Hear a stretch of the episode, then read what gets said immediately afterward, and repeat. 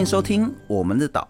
那在前一阵子呢，有两名在瑞芳的登山客不幸被虎头蜂蛰伤死亡，这个案例引起大家很大的恐惧，说啊，被几条刷呢，加危险，然后他想说，可是到底要怎么预防呢？虎头蜂可能在树上，甚至有可能在土里面，万一遇到了怎么办？万一被叮到了又怎么办？万一引起全身严重的过敏反应？又能够怎么办？那这件事情，我想应该很多登山客心里都有一个恐惧了哈。所以，我们今天呢，呃，换个话题，大家一起来认识虎头蜂。欢迎我们的来宾，台湾蜂类保育协会的理事长蔡明宪蔡老师，你好。聪哥好，各位听众大家好。哇，蔡老师，我们其实几个月前其实是也访问你，不过那时候呢是谈城市养蜂了哈。那时候大家说哇，在城市里面养蜂，不过我们养的是小蜜蜂，嗡嗡嗡这样子。但是这一次谈的不一样，这一次是闻之色变的这个虎头蜂。不过我看到一些报道，希望这个报道是正确的，似乎导致这两名登山客罹难的是叫做黄脚虎头蜂。很特别吗？黄脚虎头蜂？呃，在台湾是原生种，是蛮常见的。OK，对，所以它不会很特别。哎、欸，我一个最大的问题，似乎在入秋啊，哈，虽然天气还是蛮热的，九月这个是一个很关键，特别九月容易被虎头蜂咬到。对，为什么？因为虎头蜂的习性跟我们饲养的蜜蜂完全不一样。嗯。啊，我们的饲养的蜜蜂，这个呃蜂群会一直存在，你可以一年、两年、三年、四年一直养下去。但是虎头蜂呢，它的生活史，好，生活周期只有一年。那呃，整整个的生活史，简单来讲是这样：蜂后哈，已经交配过后的蜂后，在冬天的时候会躲起来休眠，然后春天的时候会醒来，独立建巢，自己去找呃植物纤维，收集植物纤维，好，自己建那个巢房，巢巢房建好了之后呢，自己产产卵。后自己照顾那个幼虫，等到这些幼虫呃羽化之后变成工蜂，这些工蜂就会投入生产的行列。嗯哼，好，那一代又一代的工蜂越来越多之后呢，蜂群就会慢慢壮大。再从春天一直到秋呃夏天这段时间，如果都没有遇到天敌天灾，例如说台风，好，台风如果很大，就会把蜂巢打坏。是，但如果天敌像是东方蜂鹰，好，那我的蜂鹰没有吃到它们。这个蜂群呢，在这边又找到充足的食物，就会慢慢变大，慢慢变大。蜂鹰就是老鹰的那个鹰嘛？对，东方蜂鹰是呃猛禽，二级保育类动物，专门吃那个虎头蜂的。它不止虎头蜂啦，它其实呃长脚蜂、虎头蜂跟其他小型的动物也会吃，但是特别喜欢虎头蜂。了解。对，嗯。那如果都没有天敌天灾，会一直慢慢壮大，然后到了呃，因为经过春天跟秋天嘛，是在春天跟夏天，到了秋天会最大。因为都没有都没有天敌，就一直、uh -huh. 都一直找到食物，它就一直一直繁殖，一直繁殖，一直繁殖。Uh -huh. 到了秋天的时候，蜂群会从从春天从像是网球这么大，慢慢变成到篮球这么大，从网球变篮球。对，从网球的大小一直变大变大变大，然后这时候刚好就是秋天的时候，是，所以秋天就秋高气爽，大家喜欢爬山，uh -huh. 所以刚好经过去山里面的时候，就到了这个虎头蜂的领地。就是蜂群在这个秋天，它的数量是最庞大，对，而人类对它骚扰的这频率也最高，对，所以出事几率就最大，对，没错。那为什么冬天没有了？因为到了秋末的时候，虎头蜂的蜂群，它的雄性个体会大量出现，这些雄性的个体会跟雌性个体交配，啊哈，交配成功后的雌性个体就又躲起来休眠，OK，然后原来的蜂群呢就瓦解衰亡了，所以到了十二月过后，基本上。很少会有虎头蜂侵扰，因为整个蜂群就一直瓦解，一直瓦解。整个十二月、一月都冬天就没有。除、哦、除了蜂后之外，其他的蜂这些虎头蜂蜂群大概寿命就一年，一年就死掉了。对，一年就死掉了。对，然后所以到了隔年的春天，三四月、四五月，那些已经交配过后的蜂后。就醒来，我没想到虎头蜂这么凶狠，它寿命也只有一年了哈。对，但所以其实我们如果真的能避开秋天的话，那个几率就降低很多。黄脚虎头蜂，你今天有带标本过来？对，长什么样子？它的六只脚的腹节，呃，在昆虫的这个解剖上面啊，形态上面，它的足分为呃鸡转腿胫腹，它的腹节呢是黄色的。所以呃。我们有另外一个名称叫黄腹虎头蜂，那俗名我们叫做黄脚虎头蜂，它的六只脚的腹节都是黄色的。是是是，我们可以看一下吗？就是，哎，这样这个六只脚都黄色的，就这样看。不因为瓶子小，感觉小，其实它很大只哎。它如果身长，我在想应该有大概三公分左右，二点八三公分左右。对，差不多。如果可以看到画面，大概就是我的指节，大概就是差不多一节到两节指节的位置。它其实的体型的大小跟它在成长过程中的营养条件有关。你这只算营养很好的成蜂？哎，这是一般，一般还有更小只的，还有更小只的。如果像第一代的工蜂。它的呃食物来源没有那么的充足的话，它通常第一代的工蜂都会比较小只。哎，蔡老师，这个黄脚虎头蜂很毒是不是？只要几只就可以致命吗？哎，它如果跟其他的呃虎头蜂比，算是中等啦，算中等.也有也有更毒更凶的。但因为它它台湾很常见，它是台湾的原生种，是是，对，所以呃虎头蜂为什么会造成致死？就是它跟其他的蜂类不一样，其他的蜂类呃。没有那么强的攻击性，除非你故意骚扰它，嗯哼，要不然它就是呃看到你甚至会飞飞走，它不不，它甚至不想来叮你。嗯、但虎头蜂呢，它的个性就比较凶，OK，所以靠近它的时候呢，它为了防备它的蜂群不要被骚扰，所以这些所谓的虎头蜂呢就会冲出来叮人，把人赶走。那如果被叮的人他没有现马上离开，留在现场。他可能风他的风车的数量就越来越多，越来越多，越多。当你的呃剂量高到一个程度的时候，最严重就可能导致生。所以，如果我们先谈这个黄脚虎头蜂，只是一只两只虎头蜂叮到，嗯、可能不会很快的致命。对，只有很少数的人对于蜂毒有急性过敏的，像过敏性休克，那个才会有生命危险。大部分的人被蛰之后会有剧烈的疼痛，是，但是因为我们有脚嘛，所以我们就会疼痛，会赶快跑。所以会有疼痛感，那这个疼痛感跟肿胀的程度会随着时间慢慢慢就消掉，就没事了。了解。对，所以通常遇到致死案例的哈，通常就是第一个就是你没有立即马上跑，你吓到了，然后可能腿软，OK，或者是呃一直想要挥它，想把它赶走，你不知、嗯、你以为挥它可以把它赶走，其实没有，你挥它就激怒它，因为它的巢就在旁边，你挥它，它会觉得你在挑衅我啊，你还要攻击我，所以你越挥它就越凶。然后，事实上你应该要马上离开现场，因为虎头蜂叮了你之后呢，它会在你身上留下气味。我们把这个气味呢叫做费洛蒙。这个费洛蒙，呃，再讲细一点，叫做警戒费洛蒙。OK，他的同伴闻到这个警戒费洛蒙的味道之后呢，就会吸引同伴来。那个气味的意思就是说，这里有敌人，赶快把他赶走。所以同伴他的同伴闻到这个味道，就一直冲出来，一直冲出来。哦，那很多人，包括我自己，那个观念都错了。万一你遇到虎头蜂，甚至那一只虎头蜂叮到你，你就把它打死，那安全就已经达成，警戒就解除，不是这样子。你如果说被叮了之后，是那个那只虎头蜂已经在你身上做记号，你就已经是标靶了。对，就算你把那个叮的那只虎头蜂打死，你如果不跑的话。那接下来会很惨很惨。对，你如果装死，会真的死哦。装死会真的死，会真的死。所以唯一的，就是如果被叮到，或是你发现有一两只虎头蜂在你身边盘旋的时候，赶快跑，就离开，只能跑，就离开就对了。哦，也不要跑，不要真的跑。如、呃、如果就是呃，他只是在你身边这样逗留，在观察你，你就默默的离开就好了。可是如果你真的已经群起而攻了，他已经已经激怒他了，一直攻击，你就不要想太多了，就是跑，就是跑就对了。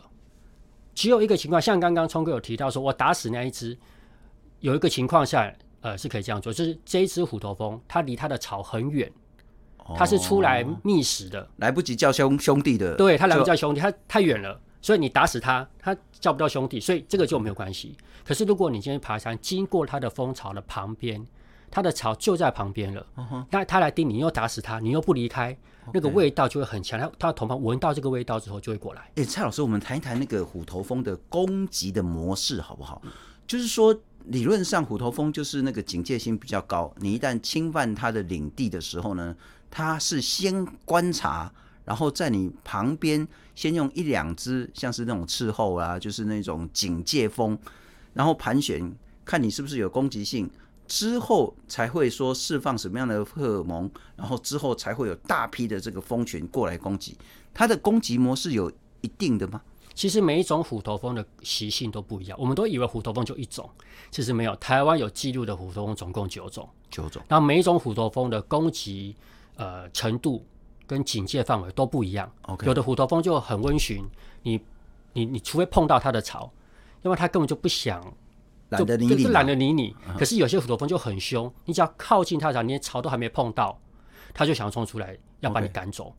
所以要看那个距离，如果还很远，它只是在你身边盘旋观察你，是那可能都还好。可是如果你越走越近，越走越近，离它的巢越近，它就直接冲出来叮你了，就想直接把你赶走了。不然那我怎么知道它巢在哪里呢？所以通常我们在爬山的时候哈，我们会建议山友哦稍微观察一下。大像黄脚虎头蜂，它的巢就是在树上。OK，所以我们会稍微观察一下。好，就走我们有有领队嘛，好，或者是有这个向导。其实，在山里面提高警觉是一件重要的事。好，那观察一下蜂巢的位置，然后呢，如果身边盘旋在风的时候呢，你就稍微盘旋在你身边的时候，你就。默默的先离它远一点，然后观察一下四周树上有没有蜂巢。好，那这个情况都还算还好。OK，对，千万不要拿着登山杖去挥它，或者是拿着扇子想去挥它。你说挥那一只虎头蜂？不要挥它，不要挥它。你一挥它，就想要挑衅它，它甚至觉得哦，好像你要攻击我哦。甚至对蜂群来讲，那个气流，它对气流是敏感的。你如果对对蜂群有这个很很大的挥舞的动作，造成气流。它会受到惊扰。哦，挥不一定是说用登山杖或是用背包去挥它，你用手去挥它，导致气流，它也认为你是在挑衅、在攻击。对，它会对这个气流很敏感。它本来都没事啊，结果你一挥它，造成那个气流，就它就可能就会冲出来顶你。所以我们就是放慢动作，然后观察四周，然后默默离开。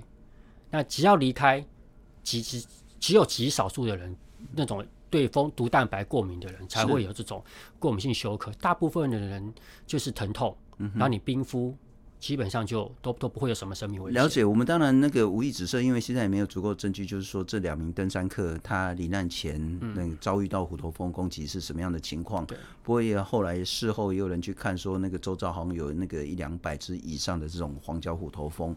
可是对一般的情况，然后我们不是在指这一次罹难的状况，是一般的情况。如果你发现有一只、两只虎头蜂，我在想，你看到虎头蜂已经够紧张的了哈，不太可能再有时间去辨识什么黄脚的、黑腹的啦，嗯嗯、什么台湾大虎头蜂等等的啦哈。你只要看到虎头蜂在你旁边盘旋的时候，第一个，你绝对不要用手。用登山杖、用背包去挥它，都不要，扇子也不要，因为它会感应到气流。如果急剧变化的时候，对一只虎头蜂的气流，所以如果是这样子，那就是一个很大的气流变化，那你将会导致更大的一个蜂群的攻击。对，那这个时候你就是观察旁边，如果刚好你看到有那个蜂窝的话，真的就静静的离开。对。啊，万一然后那个时候你已经导致很多的虎头蜂开始准备要攻击你的时候，赶快跑！不要说什么侧风向，有理论上来讲，有人说上风处下风处，理论上、欸、我怎么知道哪里是上风下风？而且有时候山径哈就那么一条，所以你怎么可能刚好如果风吹的位置就就是在没有山径的地方，是你就很难嘛。所以现场你再去测那个风向都是非常。非常危险的，因为你已经逗留了，你为了测风向还逗留在现场，所以不要想太多，是你就是往外冲，越远越好。是，对。不过一个最最最最基本的啦哈，就是说蚁窝跟蜂窝其实很好分辨啦哈，就是说蜂窝都是垂吊着嘛的，对。那如果蚁窝就是包在那个树枝树干中间那个东西，所以你也不要说看到蚁窝你就紧张的要死，然后你如果是看到蜂窝安静的离开，看到很多只虎头蜂出来的时候，你就赶快跑，但。好像除了看树，你还得小心脚下。你可能在走路的时候踢到虎头蜂窝，虎头蜂也会在土里面。对，有一些虎头蜂，它的习性就会在土穴里面筑巢。Uh. 像是台湾呃体型最大的中华大虎头蜂，中华大，它就是在土穴里面筑巢。OK，对，但是通常来讲，除非你是呃走那种探勘路线，嗯哼，好，这种很少人走过的。如果是走传统路线，就是很多人走过的，基本上呃，你要遇到也不不一定，因为他他其实没有那么喜欢筑巢在人常常经过的地方。所以如果常走的那个林道步道，其实是还蛮安全的，还好。对。那你如果是是那种拓荒者，老是要去那个劈柴，要去劈那个芒草，特别是在芒草堆下面，它更容易有这种。它有一个像一个一个土丘嘛。它那个土丘下面会有一个它的窝在里面。所以我们发生过很多起那种除草人，他就是要去工作赚钱嘛，哈，结果就不幸被叮咬甚至致死的这些案例。它有可能是呃另外一种，例如像是鸡虎头蜂，哈，还有就是有可能就是这几年已经在台湾建立新的族群的外来种的双色虎头蜂，是。这些都是可能在吐血的。但是有个情况就是民众很难分辨虎头蜂跟长脚蜂的差异。所以有可能今天除草的被惊扰的那个蜂巢，它不是虎头蜂，OK，它是长脚蜂。哎，那虎头蜂跟长脚蜂是不同的生物。啊、长角蜂会致死吗？很难，它它它又它没有那么凶，然后它体型又更小。嗯哼，对，我们目前所得知的会致死的几乎都是虎头蜂，蜜蜂跟长角蜂很难。你看我这跟你聊天的时候，我那个视线不自主的一直往下飘。我就看到你那个盒子里面有三只，我吓都差点吓出尿来。你我们刚刚谈到这一次瑞芳致死的那个黄脚虎头蜂，大概那个身长就是二点五到三公分，大概就是一个一个多指节这样子。你那个几乎是我一根手指长了。那个就是叫做中华大虎头蜂。对，可不可以介绍一下？它除了体型大，看起来也很可怕呢。对，它的特征就是头部。跟腹部的最末端是橘色的，是好，因为这个标本有点有有一点年份了，所以它颜色有点变深。它的呃新鲜的个体，好活的个体，头部跟腹部的最末端是橘黄色，OK，这是它的特征。Uh huh. 好，那一般来说，呃，这种虎头蜂在养蜂业是是最最头痛的，因为它会屠杀蜜蜂，然后它的因为体型又大。Okay. 所以毒量又多，攻击性又强，所以它的致死几率也蛮高的。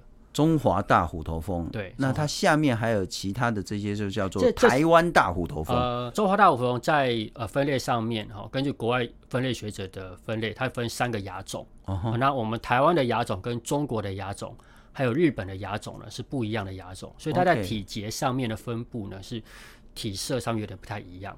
那因为台湾分布的叫种异于日本的，异于中国的，嗯、所以有一些人会把台湾的中华大五头蜂俗称为台湾大五头蜂。OK。对，但其实我们在正式的称呼上，都还是建议中华大五头蜂。我本来要请教你说哪一种最毒，后来想一想，其实哪一种你如果被它很多只叮到，大概都很毒，都会死。所以我们可以大概知道说。什么样的我们不用那么担心，但是如果遇到什么样的虎头蜂，一旦被叮咬，立即就医。我们可以这样子稍微简单的辨识吗？体型蛮难的，其实体型大小跟攻击性没有正相关。OK，不是说最大只的最可怕这样子。没有没有，像中国大虎头蜂是很大只，但是我今天有带另外一个叫做鸡虎头蜂，它是台湾体型第二大虎头蜂，其实也蛮大的。它有时候体长几乎跟中华大虎头蜂一样大，可它很温驯。它它为什么叫鸡？它它叫双金环啊，就是它的腹部有两条金色的环带。嗯，好，那它体型很大，可是它没有那么凶。鸡虎头蜂那个鸡是一个旁边一个女，然后右边一个城那个鸡啊哈，鸡入城的那个鸡这样子。对对，像像它体型很大就没有很凶。OK，那台湾还有一种长角蜂叫做中中长角蜂，体型几乎跟中华大虎头蜂差不多大，它很温驯，就是你靠近它，你不要碰到它，你静静的看，甚至在十公分看它都不会叮你。所以体型大，蜂种的体型大小跟攻击性没有正相关。那有一些是体型小的，可是很凶的，像是刚刚聪哥有提到那个黑腹虎头蜂啊，它体型就比比那个中中长角蜂，甚至跟或是跟那个中华大虎头蜂还要小。是，可它是全台湾攻击性最强的。攻击性最强是说，你只要远远的进入它的他认为的领域，对，他就来，他他就是要把你赶走。他就想把你赶走。所有的这些虎头蜂的攻击模式都大同小异，是不是？就是先派一两只伺候保护领域观察，然后判定这个人是善意还是恶意。但善意恶意是他判定，不是我们自己认为。然后就是说，你如果挥他或干嘛，他就认为是恶意。他其实他其实只要你靠近他吼，他的目的他就认为你是恶意，他就想要把你你赶快离开啦。所以他会给你一点时间走。他都就就盘旋啊，但是有一些比较温驯的。他也没有什么所谓的伺候，他就是你靠近他，他也不管你，你就看他，他看你，相安无事。嗯哼，对，所以也有这种很温驯的虎头蜂。会有那种你呃，其实还老远的，就一大群蜂群就马上攻击你那种情形吗？黑腹虎头蜂比较常见。黑虎头蜂因为它的个体数量最多，最高纪录一窝的黑腹虎头蜂个体可以到四万多只，完全不给你时间机会。它还是会盘旋呐。OK，但是你只要越走越近，它就因为有时候。可能它在你身边飞，你自己没注意到，你可能以为它是苍蝇。所以，所以有时候在呃风种的判定上，这是一个问题。好，但只要其实你只要发现它在那边飞的时候，你稍微警觉一下，然后默默离开，其实就就可以避免一些困扰。那现在有一个很重要的一些资讯观念，要请蔡老师帮我们澄清，然后包括说什么样的行为、什么样的衣着、什么样的气味。特别容易导致攻击，以及被攻击之后我们该怎么办？有人说涂尿啦，有人说吐口水啦，有人说拿姑婆芋来涂一涂啦，有人说呢爬山一定要带那个肾上腺素等等的。我们先来谈什么样的衣着容易被攻击？有人还说你不要穿得太那个花枝招展的、太鲜艳的啦，是这样吗？就是说鲜艳颜色跟攻击的比例会有关系吗？哎，鲜艳没有关。先没关，但是呃，衣服衣着的深浅有关。像我今天穿白的，聪哥今天穿黑的，那聪哥可能稍微危险一点。为什么？哎，当然有几种说法啦，哈，可能跟虎头蜂它的天敌啦，可能熊啦，跟颜色有关，这个还不确定。但的确在实验的数据上面来讲，哈，原因不确定，但在实验的数据上来讲，的确，呃，黑色会比较容易引发虎头蜂的呃防御行为。OK，对，但是其实，呃，衣着不是最重要的因素，不是说哦，那我今天都穿白的，我就安全安然无恙，不是，不是，不是。刚刚还是要提到，它跟蜂群的大小、温度条件，好，然后人的行为、距离是有关。今天如果我穿白衣服，你呃，聪哥穿黑衣服，聪哥躲在远远的，好的，我们都爬山，可是呢，聪哥就很警戒，哦，看到虎头蜂就默默离开。对，然后我可能如果白目一点，我还跑到去看，哎，虎头蜂在哪？还特别去找。你看这个中华大虎头蜂，然后我就被叮。啊，所以所以其实还是要根据这个蜂群的强，像像即便是同一种，嗯哼，同一种像黄脚虎头蜂，是它如果刚在建巢初期，一个大小蜂群大小只有像网球这么大，那基本上都很安全了。是，可是如果它已经变到篮球这么大，那就危险。总之呢，所谓的那个彩色鲜艳，并不会导致更高的攻被攻击。甚至有人说什么装不要穿红衣，事实上哦，蜜蜂很多的昆虫，像虎头蜂那个它的呃视觉的那个光谱啊，OK。它那个红色是灰色。我们唯一比较有把握的是说，穿黑色的衣服，深色确实比较容易。黑色或是深色的衣服确实容易了哈。所以穿红衣当然是吓到人，不是吓到狗。那彩色鲜艳的大概也没什么变数。对，涂香水。不，我这就。我我觉得我不太很，这为什么爬山要涂香水？但真的有人爬山涂香水，不是它不一定香水，它可能是那种除 体臭除臭剂啊，也许是那种什么样的那个自己的芳香剂弄太多，或是洗衣服啊那种那种那种什么软衣精那种东西，香味会导致吗？其实我觉得影响不大，也不大，对，影响不大，因为因为你的香对于普通话来讲不见得是香啊，就是对啊，所以就搞不好他觉得臭，他才叮你，或是没有，他只是关心为什么有个特殊的味道。你自己本身的味道对它就是一个特殊的，不管你有没有喷香水，你靠近人散发的本身的体味，体味就是对他来讲是一个特殊的东西，所以他就会来观察。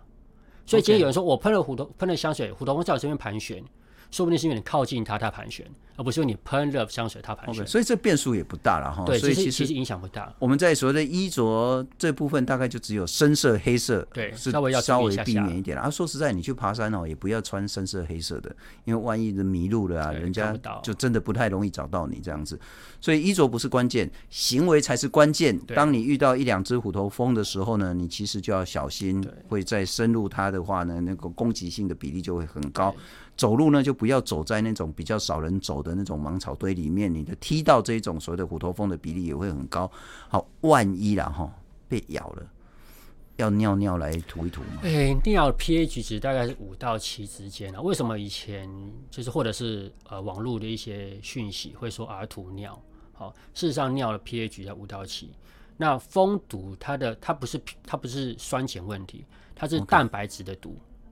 我们会对蜂毒过敏，是因为对蜂毒蛋白过敏，就好像有人吃海鲜过敏，就是对那个蛋白质过敏。OK，所以你被蜂蛰到的人过敏，是因为对毒蛋白过敏。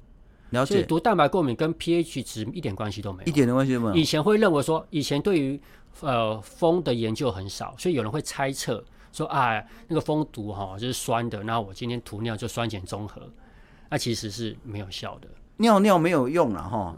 我在想，吐口水也一点用都没有。那姑婆芋有没有用？叫做以毒攻毒这样。其实姑婆芋有刺激性，哦，它对皮肤有点刺激性。那虎头蜂蛰了之后呢，它会在你身上留一个伤口，可这个伤口不会不会让你血流如注，可是毕竟还是破坏你的表皮组织，是，所以这个破这个伤口会造成一些微生物的呃侵入的可能性。OK，所以你涂的东西，第一个记得就是不要微生物感染。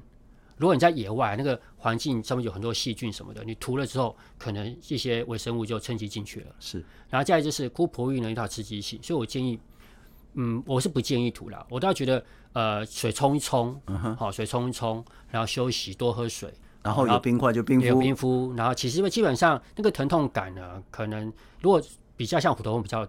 比较毒性比较强的，可能疼痛感会稍微久一点，了解，哦，可能持续个一天，嗯、那整肿胀感可能持续个三到一个礼拜不。所以拜托不要再道听途说了哈，被虎头蜂叮到的时候呢，也不要吐口水，也不要尿尿，不要抹在自己的身上，也不要拿姑婆浴，这个不叫以毒攻毒，这叫毒上加毒这样子啊。你有没有被咬过？我被虎头蜂叮过啊，我第一次被叮的时候是在右脚的脚背，那时候那个脚整个肿起来，然后都感觉脚不是自己的。然后也被叮过手，然后还有被叮过指甲缝，哎，然后这叮还有被叮过大腿，对，然后因为它的确那个毒蛋白的毒性是比较强的，所以我自己被叮到之后，有些有时候会出现像荨麻疹的这样的一个症状，OK，然后有时候会有一种过敏的反应，像一直流鼻水，是，一直打喷嚏，一直流鼻水，一直打喷嚏。通常来讲哈，如果你今天是被一叮一叮一两针，一般一般人疼痛哈冰敷就好，了解，哎，可是如果你今天是急性过敏，过敏性休克。呕吐、晕眩、呼吸困难、眼睛肿胀，是这种急性过敏的，那个皮下吸收是完全解决不了问题的。了解，你一定是一定是要注射，对，一定要侵入性治疗，注射肾上腺素或抗组织胺。好，那这时候很多人说，这遇到这种情况呢，唯一可能有用的就是用注射的所谓抗组织胺或肾上腺素。所以肾上腺素是什么时候用啊？就是那个那个是紧急情况，但是呃。我们再现实一点来讲哈，肾上腺素注射笔它是处方用药，一般民众买不到买不到。对，那只有抗组织胺。好，呃，所有的侵入性治疗，呃，一定要有医师执照的人才能做。所以今天你要侵入性治疗，只有两个可能，一个是有执医师执照的人做，一个就是你自己打自己。但是这件事情就很难，因为你没有练习过。你不要说用针筒注射了，你拿针灸的针遮自己，很多人就不敢。了解。对，所以呃，只能口服，就是说你可以去买口服的。呃，抗组织胺去成药店，好，去药局买口服的抗组织胺。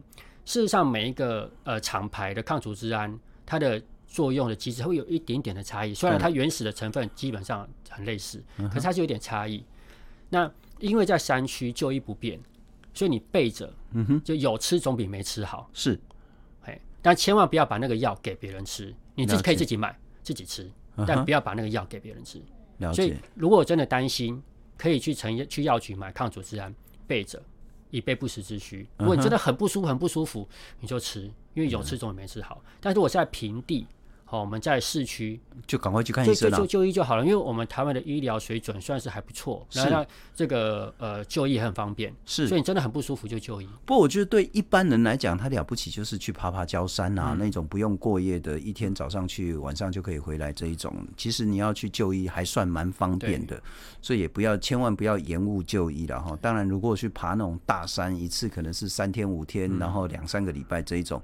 那就另当别论，那可能真的自己登山的观念就是要有更好对虎头蜂的认识。但我们现在讲到这边都在讲虎头蜂的坏话。我认为不可能一个物种的存在只会对人类造成威胁，而没有对人类对整个生态是有极为重要的地位，包括虎头蜂。虎头蜂对生态的重要性是什么？虎头蜂它是狩猎型的蜂类。他会去野外抓一些呃小昆虫或小型的节肢动物，抓到之后呢，会处理那个，就是说他抓到蜜蜂之后，会把它的把蜜蜂的头啊、足啊、翅膀啊、腹部剪掉，然后留下胸部肌肉的地方，然后把这个呃做好的这个肉球，我们叫做像贡丸或者是红烧狮子头，好，这个肉球 叼回去给它的幼虫吃。OK，那这个行为呢就可以。让这个环境中的这个呃其他的物种的数量可以受到控制，是很多的呃害虫，例如说我们农业害虫，很多的毛毛虫，好，它这些虎头蜂去打猎去抓这些毛毛虫，来控制环境中的害虫数量。在嘉义大学的郭尔跟呃呃，就是嘉义大学研究哈，郭老师跟叶老师的研究发现，呃，像黑腹虎头蜂这么凶的虎头蜂，它一年可以捕食一百二十几万只的森林害虫。哦，对，它对于环境生态的这个呃生态价值其实是蛮重要的。哦，对，所以虎头蜂如果出现在市区，它它筑巢地方有生命财产安全，那当然摘除没有问题。是，可是如果它在深山里面，它其实，在山里面活得好好的，都是在是你去打扰人家，就我们爬山人去山里面做客，结果我们当客人呢，跑去山里面把那个虎头蜂摘掉。其实我觉得。大可不必啦，我觉得我们登山客还是要有一点点警觉性。嗯哼，好，如果看到绕绕绕一下，好，虽然我们都不想被叮，我也可以理解那个被叮那种疼痛不舒服感。可是我们看待一个物种，还是要一个比较客观的角度，不要只是用，因为虎头蜂它叮你，你认为它是害虫，可是当虎头蜂去抓那些森林害虫的时候，平衡生态，它就是益虫啊。当然，所以所谓的益虫跟害虫是人的需求去界定的。是，好，所以我觉得还是要一个比较。客观的角度看待虎头蜂的生态生态价值是蛮重要的。不过，其实就一般登山客或是一般民众来讲，如果有正确的观念，就可以大幅减少被叮咬，甚至所谓的那个受伤、死亡的这个比例的出现。然后，聊一聊你们协会好不好？像蜂类保育协会好像今年才成立的。对，我们就是想说，呃。可以透过协会的力量来推动一些蜂类的正确的呃认识，是。就像这一次虎头蜂的出现，可能他会觉得它就是害虫啊，我们应该把它消灭呀，可是就忽略它的生态价值。是，那我们应该是呃有个比较呃正确的态度去互动它，嗯，就是说我们要提高警觉，保持距离，好。这个其实就可以减少很多的人蜂冲突，是。没有就减少一些必要的伤亡。是，所以我们协会的成立目的，除了呃教大家去认识蜜蜂之外，还去认识呃各种蜂类的生态，包含一些看似没有经济价值，可是有很高的生态价值的独居性蜂类。是，好一些花蜂啊或果裸蜂，这些蜂它不会像蜜蜂一样生产蜂蜜。可是，在生态上非常重要，是，可是长期被人忽略，所以我们想说，透过这个协会，能够推动一些蜜蜂的保育跟一些蜜蜂的相关知识。是是是，今天我们聊的是虎头蜂然后，不过先前访问那个蔡老师，我们谈的是包括城市里面养蜂啦、独居蜂啦这种不同的蜂种的这些认识。那也希望说大家对虎头蜂有更多更多的了解，避免在山区遇到虎头蜂叮咬、折伤甚至死亡的案例的发生。但同时可以让整个所有的生态物种更加平衡的活下去。非常谢谢台湾风烈保育协会的理事长蔡明宪蔡老师。谢谢聪哥谢谢各位听众。